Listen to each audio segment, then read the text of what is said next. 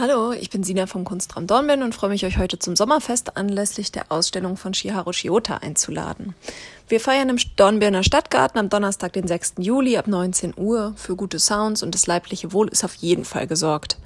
Die Ausstellung läuft dann bis zum 12. November und es gibt ziemlich viele Termine, an denen wir euch auch nach der Feier noch sehr herzlich willkommen heißen.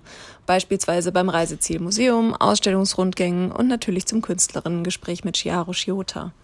Das findet am Freitag, den 7. Juli, also einen Tag nach der Eröffnung um 14 Uhr statt.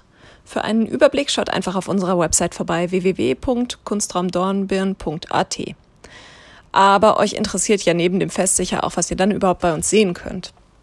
Die Installation mit dem Titel Who Am I Tomorrow entfaltet die faszinierende Anmutung eines lebenden, überdimensionierten und eigenständigen Organismus.